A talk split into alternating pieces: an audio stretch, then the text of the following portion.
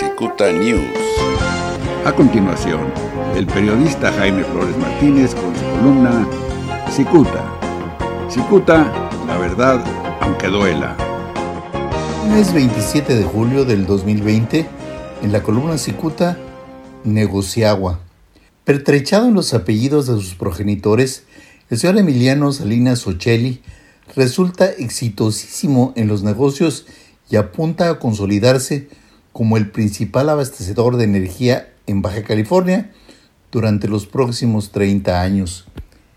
Y es que el miércoles 15 pasado, los diputados bajacalifornianos aprobaron por mayoría la celebración de un contrato para suministrar energía que garantizará la operación del acueducto que va del río Colorado a la ciudad de Tijuana para el abastecimiento de agua potable.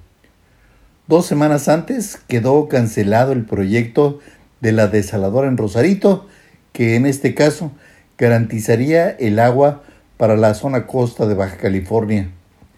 Alguien convenció al gobernador morenista Jaime Bonilla Valdés de contratar una empresa que garantizara la generación limpia y suficiente para bombear el agua desde Mexicali hasta Tijuana a través del acueducto que atraviesa la rumorosa. Convencidos de los beneficios de la iniciativa enviada por el gobernador, los diputados de Morena y sus aliados avalaron un endeudamiento estimado en 5.500 millones de pesos.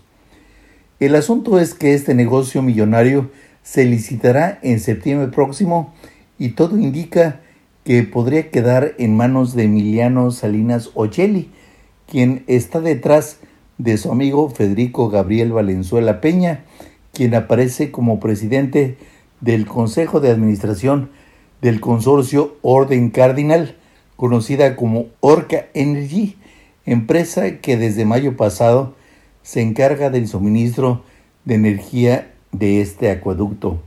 Aunque el anterior gobierno contrató a la empresa Sumex el suministro de energía hasta el 2034, en mayo de este año el contrato fue rescindido y de inmediato fue sustituido por Orca.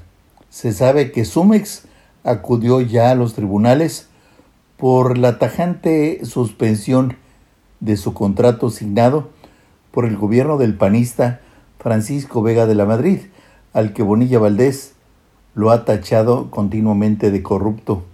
No se trata de impugnar la legitimidad de las maniobras, sino destacar los apellidos de Emiliano en acuerdos millonarios, además de subrayar que el desprestigio mayúsculo lo alcanzó al ser vinculado por el gobierno de Estados Unidos con la secta NXIBM dedicada a promover la explotación sexual.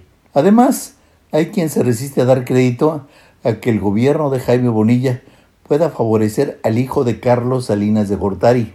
Esos incrédulos refieren que fue justamente Carlos Salinas de Gortari quien destronó a Jicotencat Leiva Mortera de la gubernatura. Jicotencat Leiva y Bonilla Valdés son muy, muy amigos.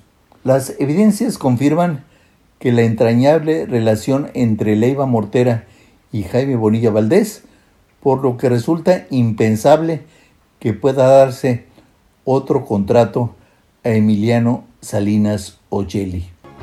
Muchas gracias, les saluda Jaime Flores. La prestigiada columna Cicuta del periodista Jaime Flores Martínez es el eje central de este medio de comunicación. Cicuta, la verdad aunque duela. Cicuta News.